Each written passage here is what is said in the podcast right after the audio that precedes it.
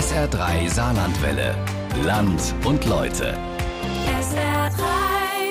Ja, und es bleibt fußballmäßig in dieser Sendung und diesmal mit einer langen Reportage. Nach 17 Jahren ist das Saarland endlich wieder zurück in der zweiten Liga.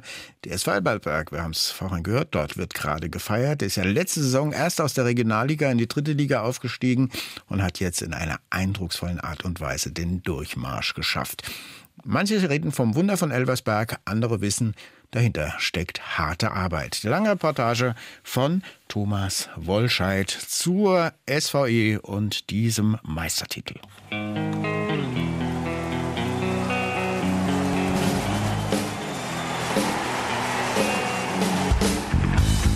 Stadion steht eine Linde,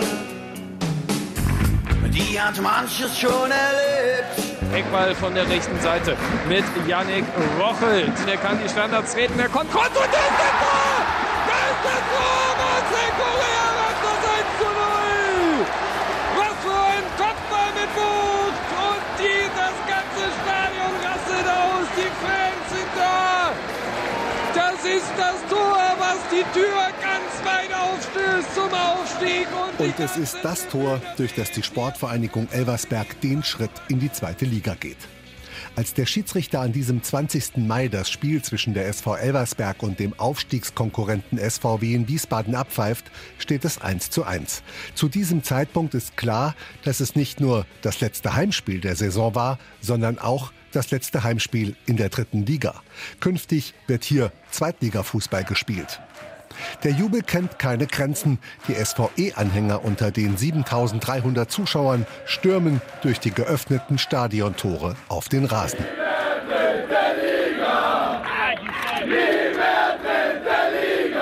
Alles gut, alles gut, es geht uns gut, das Herz schlagt ruhig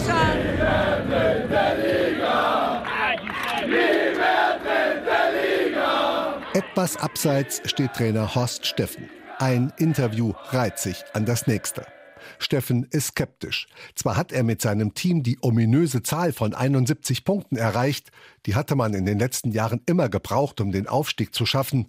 Dazu ein sagenhaftes Torverhältnis von plus 39 und eigentlich kann nichts mehr anbrennen. Aber das Gefühl ist so, dass ich sage, wir haben diesen Schritt gemacht. Ja, wir haben aber irgendwie das Endgültige noch nicht erreicht. Deshalb bin ich so ein bisschen zwiegespalten. Ich freue mich, dass wir wieder ein tolles Spiel eigentlich gemacht haben und das Ergebnis passt auch nicht zum Spielverlauf irgendwie. Das ist einfach eine starke Leistung der Jungs. Die haben keine Nerven gezeigt. Klar, hätten wir noch ein zweites Tor machen müssen, dann hätten wir wahrscheinlich Ruhe gehabt und wären auch äh, dann Meister. Durch das 2 zu 2 des FCS am Sonntag in Duisburg sind dann alle Zweifel beseitigt. Elversberg steigt auf. Das kleine Dorf Elversberg wird in der nächsten Saison im Konzert der Großen mitspielen. Wahnsinn, was mir erreicht hat für unser Dorf, für unser Verein, für die Gemeinde, alles. Die Leute drehen durch, wir, wir sind überglücklich. Uns kamen auch gerade teilweise die Tränen. Das ist einfach unglaublich, dass wir es jetzt nach so langem Zittern dann doch irgendwie durchbekommen haben. Wenn ich daran denke, wo ich vor zweieinhalb, drei Jahren hierher gekommen bin, da haben wir vor 700, 800 Leuten gespielt. Und so eine Resonanz jetzt zu bekommen, ist natürlich für uns Spieler äh, Genugtuung. Ich bin froh, dass wir das mit einer unfassbaren Leidenschaft und Freude über das ganze Jahr hinbekommen haben und nicht irgendwie irgendwas erzwungen haben, sondern es war wirklich Tag ein, Tag aus, Freude dabei. Wir haben es genossen und ich glaube, das hat man über ja, fast die ganze Saison auch gesehen. Wie war das möglich? Das Wunder von Elversberg? Sicher nicht. Diese Schlagzeile einer Boulevardzeitung entspricht nicht der Wahrheit. Vielmehr ist es ein geplanter Erfolg. Es ging in Elversberg in den letzten Jahren nicht um den schnellen Erfolg, sondern um einen kontinuierlichen Aufbau einer starken Mannschaft und auch der Infrastruktur im Verein. Beispiel Trainer Horst Steffen. Der heute 54-Jährige ist seit 1. November 2018 im Amt. Seine Verpflichtung und die Beförderung des Talentescouts Nils Ole Bog zum Sportdirektor sind die entscheidenden Schritte. Auch als es in der Regionalliga mal nicht läuft, hält das Präsidium am Gespann Bog Steffen fest. Das Vertrauen gibt ihnen Vereinspräsident Dominik Holzer. Der Ole Bog weiß, wie der Steffen spielen will. Das heißt, der Ole Bog baut einen Kader, wie der Steffen spielen will. So, und der Horst Steffen hatte unheimliches Charisma, hatte Menschenkenntnis und der kann einfach auch den Kader befeuern. Ja? Weil du hast immer elf, die sind glücklich ne? und der Rest ist grätzig. Ne? Und du musst ja, das, das, das ist ja Führung. Ne? Und das kann der Steffen sehr gut. Und der Ole schafft ihm das Umfeld. Was die SV Elversberg von vielen anderen Vereinen unterscheidet, ist die Aufgabenverteilung. Auch der Alte, so nennen sie die Vereinsikone und Aufsichtsratschef Frank Holzer, hält sich daran. Also ein entscheidender Punkt, das muss ich wirklich sagen, entscheidender Punkt ist die Aufteilung, die wir bei uns haben. Dass also wir ganz klare Trennung zwischen sportlichem Bereich, zwischen dem, was der Trainer ist für den Spieltag verantwortlich und sonst niemand, auch kein Ole Bog oder sonst jemand oder ihr schlecht nicht der Frank Holzer, äh, sondern es ist der Trainer, der für den Spieltag entscheidend ist.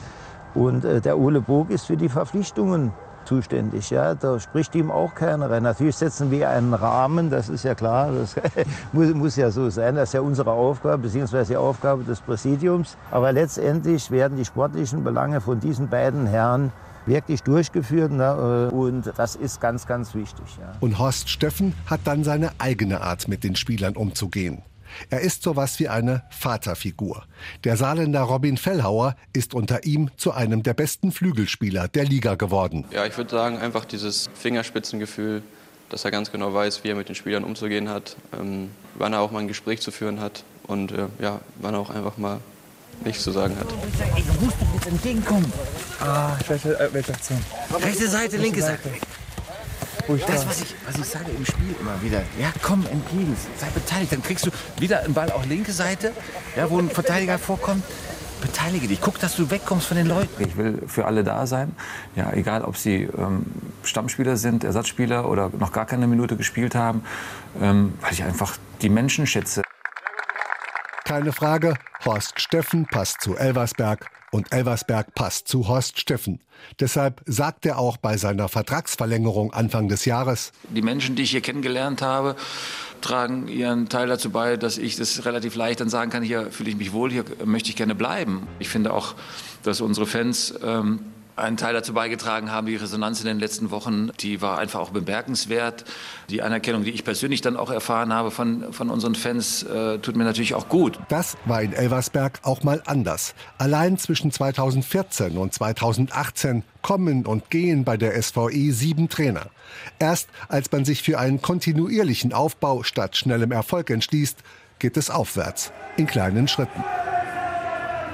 Einige Jahre glaubt man bei der SV Elversberg, man stehe in der Außenwirkung zu deutlich hinter dem großen Nachbarn 1. FC Saarbrücken. Den Begriff Dorfverein hört man nicht gerne. Das ändert sich, als man erkennt, dass genau dieser Begriff etwas Positives ist, dass man sich als Dorfverein vom Image der großen und finanzstarken Clubs abheben kann. Es ist absolut positiv, ein Vorteil, der Underdog, der Kleine zu sein, um damit aber große Sympathiewerte zu erzielen. Eines ist allerdings klar. Das Elversberger Fußballmärchen hätte es ohne den fußballverrückten Visionär Frank Holzer nicht gegeben. Zum 70. Geburtstag Anfang März taucht die Fußballlegende Felix Magath im Büro von Frank Holzer auf. Sag mal, das gibt's doch nicht, Felix. Guck an! Ein bisschen super herkommen. hä? Hast du noch gefunden, das Ganze? Wie geht's gut? Alles klar. Ja, ja, ja, ja. Aber ich habe gehört, hast du gefragt, wo die Industriestraße ist. War schon vorbeigefahren. Ja, ich war ja gut, ich war vorbeigefahren, weil ich ja von München angereist bin und mein Tank leer war. Magath und Holzer sind seit gemeinsamen Tagen beim 1. FC Saarbrücken sowas wie beste Freunde. 1976 steigen sie zusammen in die Bundesliga auf. Und weil der damalige Geringverdiener Magath vom FCS kein vernünftiges Angebot erhält, wechselt er zum Hamburger SV. Holzer geht aus Protest zu Eintracht Braunschweig. Dort ist er unter dem als knallhart geltenden Trainer Branko Cebic nicht nur Fußballprofi in der Bundesliga, sondern auch Vollzeitstudent der Pharmazie. Im Gespräch mit Felix Magath erzählt Holzer, wie das damals lief. Was da dahinter steckte aber halt ne, bei dir, dass du das halt parallel gemacht hast, aber nebenbei dann halt noch in deiner Situation ne, studieren. Ne, Das war, war, schon, das war schon, der Tagesablauf war halt so, morgens um, um, um halb acht an die Uni fahren, alles Ja. vorbereitet im Labor. Dann, du weißt, bei Branko wurde morgens um neun trainiert. Ne? Also nicht so wie bei anderen Trainern dann irgendwann um halb elf oder um elf, ne? sondern um neun. Ne? Neun war Trainingsbeginn. Da musste ich schon fit sein, morgens, ja? weil morgens waren meistens die Laufeinheiten. Und nachmittags war. Er hatte nicht so wenig. Und nachmittags war, wenn der Glück hat, viel mit Ball. Aber nur, wenn du Glück hattest. War nicht immer so. Ne? Aber, aber, das hat auch mal zweieinhalb Stunden gedauert mit Ball. Zweieinhalb Stunden mit Ball. Ja, ja, ja. Also bist du dann irgendwann, wenn es angefangen hat, dunkel zu werden, bist du heimgekommen. Also das kann passieren. Das Studium kommt ihm zugute. Denn nach zwei sehr erfolgreichen Jahren, in denen ihn das Fußballmagazin Kicker zum besten Linksaußen Deutschlands kürt, muss er seine aktive Karriere als 28-Jähriger wegen einer Knieverletzung beenden. Er kehrt ins Saarland zurück, arbeitet zunächst als Apotheker und steigt dann in die kleine Firma seines Vaters ein. Der ist für ihn ein Vorbild. Deshalb hängt auch ein großes Bild von Albrecht Holzer hinter seinem Schreibtisch. Das bedeutet mir natürlich sehr, sehr viel, weil letztendlich äh, all das, was wir jetzt hier sehen, wo wir uns jetzt befinden, hat mein Vater gegründet mit drei weiteren Apothekern zusammen. Von diesen vier insgesamt sind heute halt noch zwei Familien Anteilseigner. Das ist die Familie Holzer und die Familie Buchsmann. Und die halten jetzt hier die, die Fahne hoch und äh, haben dafür gesorgt, dass die Firma mittlerweile äh, über 1000 Leute beschäftigt hat und letztendlich auch eine der führenden Arzneifirmen in der Ophthalmologie in Deutschland bzw. in Europa ist. Insofern, äh, er hat einen Grundstein gelegt. Ab 1988 habe ich dann weitergemacht. Es ist immer wichtig, dass man jemand hat, der die Idee mal hatte. Und äh, ich habe sie halt nur weitergeführt. Und mein Sohn, der Dominik, äh, führt die jetzt nochmal weiter. Also ich denke, äh, wir sind jetzt in der dritten Generation und das sieht äh, ganz gut aus. Es ist ähnlich wie im Fußball. Kontinuität zahlt sich meistens aus. Das alles muss man wissen, um die SV Elversberg zu verstehen. Denn der Verein ist ohne Frank Holzer nicht vorstellbar. Felix Magath drückt es so aus. Ohne dass jetzt Frank dieses Durchhaltevermögen gehabt hätte, ne, weil er eben hierher kommt, weil es sein Verein ist mhm. und er ne, sich da von diesen Rückschlägen auch nicht aus der äh, Ruhe hat bringen lassen, weitergemacht hat. Ne, das ist ja das, was ihn auszeichnet, was außergewöhnlich ist. Und jetzt äh, hat er es ja scheinbar äh, gleich doppelt geschafft, weil ne, nach einem Jahr dritte Liga winkt jetzt ja schon die zweite Liga. Und das ist dann ein unheimlich großartiger Erfolg, wie es halt kaum sowas gibt im Fußball. Obwohl der Ortsrivale DJK Elversberg sein eigentlicher Heimatverein ist, wird Frank Holzer Anfang der 90er Jahre Vorsitzender des finanziell klammen Ortsrivalen SV Elversberg und übernimmt den Vorletzten der Landesliga, auch als Trainer. Es geht hoch bis in die dritte Liga. Das war 2013. Ein Jahr später der Abstieg und das erfolglose Bestreben, wieder aufzusteigen. Hinter den Kulissen werden in Elversberg aber Strukturen für den Profifußball geschaffen. Anders als beim großen Nachbarn, dem Traditionsverein 1. FC Saarbrücken, läuft alles geräuschlos ab. Vor zehn Jahren hat sich Frank Holzer in den Aufsichtsrat zurückgezogen und sein Sohn Dominik wurde Präsident. Die Fußballleidenschaft hat der jetzt 41-Jährige vom Vater, war selbst ein Leistungsträger zu Oberliga-Zeiten der SVE. Ich glaube, das Besondere an der SV Elversberg ist die Dynamik der letzten Jahre. Ne? Also wo wir noch äh, Ende der 90er, Anfang 2000er standen und äh, wo der Verein heute steht, die Entwicklung ist enorm. Der Verein war ja schon lange Zeit erfolgreich. Also wir sind in der ewigen Tabelle der Regionalliga Südwest äh, Erster vor Kickers Offenbach. Also äh, der Verein hat viele, viele Jahre schon erfolgreich Fußball gespielt. Und ähm, wir haben auch das ein oder andere Jahr zu lange, glaube ich, auf den Aufstieg gewartet. Was die letzte Zeit nicht fehlen darf, ist einfach die tolle sportliche Entwicklung, insbesondere wie die SVE auftritt, wie sie spielt. Dominik Holzer professionalisiert den Club. Er baut mit überwiegend eigenen Mitteln das kleine Waldstadion an der Kaiserlinde zur modernen Ursafam Arena aus. Noch ist es nicht zweitligatauglich. Am letzten Montag, zwei Tage nach der Aufstiegsfeier, wird nicht nur der Rasen von Bierbechern geräumt, nein, es rollen auch die Bagger an, um Platz zu machen für neue Funktionsräume in einer neuen Tribüne. SR-Reporter Frank Grundhefer hat sich mit Elversbergs Vizepräsident Sven Hoffmann im Stadion getroffen. Die dritte Liga wird schon mal aus dem Stadion geblasen. Kaum sind die Feierlichkeiten vorbei, greifen die Bagger schon an. Geht alles ziemlich schnell. Die Gefühle sind noch schwer zu beschreiben. Es wirkt alles noch sehr surreal, was sich hier so in den letzten Monaten getan hat. Und ich glaube, man braucht noch eine gewisse Zeit, äh, um das zu verarbeiten. Gearbeitet wird am Umbau. Die Pläne liegen schon seit Monaten in den SVE-Schreibtischen.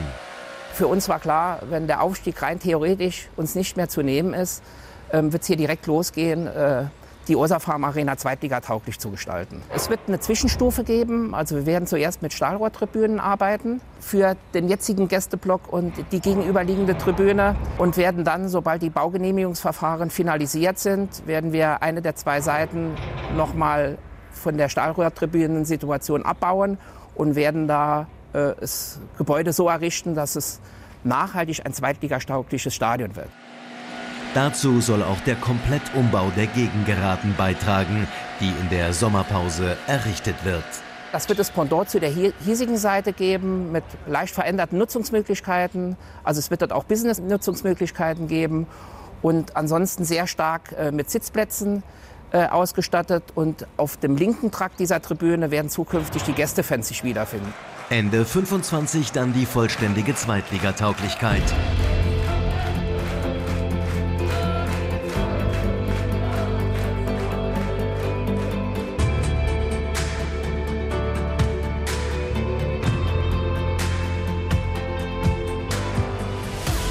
Infrastruktur im Stadion ist das eine. Aber auch drumherum muss viel passieren, damit der Dorfclub Elversberg im Konzert der Großen, Hertha BSC, Kaiserslautern, Magdeburg, Düsseldorf oder Hannover mitspielen kann. Elversberg hat nur ein Hotel, keinen Bahnhof und auch mit dem ÖPNV gibt es Probleme.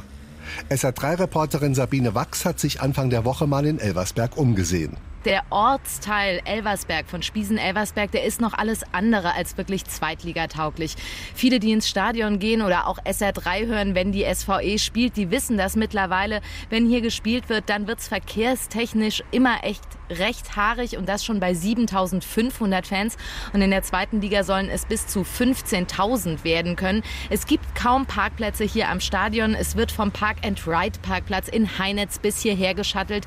Da muss sehr viel für die Infrastruktur Infrastruktur getan werden. Das sagt der Bürgermeister von Spießen-Elversberg, Bernd Huf. Also uns fehlt alles. Sowohl die Straße ist nicht breit genug, Autobahnausfahrt muss geändert werden oder wir müssen sehen, wie wir das alles hinbekommen.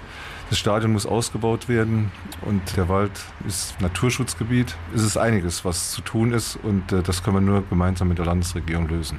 Und schon vor Wochen hat sich Huf an die Staatskanzlei gewandt und um Hilfe gebeten. Es geht darum, dass die Staatskanzlei jetzt ein Treffen zum Beispiel auch mit dem Innenministerium und anderen Beteiligten koordinieren soll. Da muss dann auf den Tisch, was ist zu tun, damit Elversberg den Verkehr bei Zweitligaspielen bewältigen kann. Welche Baumaßnahmen müssen getroffen werden und vor allem muss geklärt werden, wer das alles zahlt. Da ist man sportlich schon weiter bei der SVE. Die ersten Personalentscheidungen sind gefallen, auch was den von großen Clubs umworbenen Sportdirektor Ole Bog und Trainer Horst Steffen betrifft. Vizepräsident Sven Hoffmann erklärt, die haben sich klar zu dem Verein SV Elversberg bekannt. Die haben hier zwei top erfolgreiche Jahre erlebt, mit Aufstieg von der dritten in die zweite Liga und das Jahr vor dran von der vierten Liga an die dritte Liga. Das ist eine Frage, mit der weder wir uns beschäftigen noch unsere sportlichen Verantwortlichen sich beschäftigen. Die bleiben, ja. Das kann man ganz sicher sagen. Ein Großteil der Mannschaft hat ebenfalls Verträge. Und dennoch ist es auch wirtschaftlich eine Herausforderung, in der zweiten Liga zu spielen. Wo in der dritten Liga ein Durchschnittsspieler ca. 7.000 bis 8.000 Euro brutto verdient, ist man in der zweiten Liga leicht beim Doppelten und sogar darüber. Das Mehr an Fernsehgeldern, das die nun zuständige Deutsche Fußballliga ausschüttet, reicht da kaum aus. Sven Hoffmann sagt zum Etat der Elversberger, es wird ein Etat sein, der sich mit Sicherheit im unteren Bereich äh, von Zweitligisten bewegt. Es wird noch ein einstelliger Millionenbetrag sein den wir noch mal final definieren und planen werden. Wir werden eine schlagkräftige Truppe für die zweite Liga versuchen zusammenzustellen, aber wir werden hier kein Harakiri machen. Mit rund sieben Millionen Fernsehgeldern kann die SVE als Aufsteiger kalkulieren. Ein Erstliga-Absteiger wie Hertha BSC hat rund 19 Millionen zur Verfügung. Da stellt sich auch die Frage, wäre die SV Elversberg ohne das Holzerunternehmen Ursafarm überlebensfähig? Wir haben einen deutlichen Zulauf an Anfragen auch und sind natürlich um jede Anfrage froh. Äh, jeder, der hier mitmachen will, kann natürlich mitmachen. Das Ganze muss ja auch bezahlt werden. Ich muss auf der anderen Seite sagen, ich bedanke mich natürlich auch bei äh, Gesellschafterkollegen, die das über Jahrzehnte auch mitgefördert haben. Ursachenfarm besteht ja halt aus zwei Gesellschafterfamilien, wie ich vorhin schon sagte. Die gehören ja genauso dazu. Und äh, insofern ist das ein saarländisches Familienprojekt, was letztendlich jetzt diese Früchte trägt. Im Moment, glaube ich, ist es sehr notwendig, dass wir noch das Sponsoring betreiben. Äh, aber es geht immer mehr in die Richtung, dass auch Fremdsponsoring bei uns Einzug hält in siebenstelliger Höhe. Kann man ja ruhig mal sagen. Und die erste Zahl ist keine Eins. Das heißt, wir sind also da auch sehr, sehr gut aufgestellt im Vergleich zu anderen sogenannten Traditionsvereinen. Da bin ich sehr stolz drauf, auf diese Entwicklung. Ja. Eines aber soll sich bei allen Diskussionen um den Ausbau des Stadions und der Zusammensetzung eines vernünftigen Zweitligakaders bei der SV Elversberg nicht ändern. An ihrer Philosophie, ein Verein für die Familie zu sein, will man festhalten so Vizepräsident Sven Hoffmann. Wir werden, außer dass wir uns weiter professionalisieren, an den Werten, die die SV Elversberg in den letzten Jahren erfolgreich gemacht hat, nichts verändern. Wir werden weiter ein familiär geführter, im Umfeld motivierter und von Zuschauern getragener Verein bleiben. Und wir werden, und das ist, glaube ich, das Schwerste, im Erfolg nicht anzufangen, größenwahnsinnig zu werden. Ähm, ich glaube, da sind wir auch von der Führung her so bodenständig und so klar und so unternehmerisch aufgestellt, dass uns das gelingt, dass äh, wir in dieses Fettnäpfchen, wo viele andere Vereine reingetreten sind, nicht reintreten werden. Und dazu gehört auch die Frauenabteilung. Die hat man vor einigen Jahren gemeinsam mit dem SV Göttelborn ins Leben gerufen. Die Frauen sind innerhalb von nur drei Jahren von der Verbandsliga in die zweite Liga aufgestiegen aber letztes Jahr hat man viel Lehrgeld gezahlt und ist postwendend wieder abgestiegen. In diesem Jahr stehen die SVE-Frauen unmittelbar vor der Meisterschaft in der Regionalliga. Wenn das gelingt, könnten sie sich über zwei Relegationsspiele ebenfalls für die zweite Liga qualifizieren. Das heißt, Fußball Deutschland wird sich an den Namen Sportvereinigung Elversberg gewöhnen müssen. Und wer weiß, vielleicht wird ja sogar die scherzhaft geäußerte Ankündigung von Frank Holzer war. Nach dem mathematischen Prinzip, dass mit 60 der Aufstieg in die dritte Liga damals schon gelungen war, zu meinem 60. Mhm. Jetzt zu meinem 70. schenkt mir die Mannschaft, spricht mein Sohn mit der Mannschaft, Trainer und allem drum und dran, schenke mir den Aufstieg in die zweite Liga. Jo, dann gucken wir mal. Ja. Wie kann es dann nur weitergehen?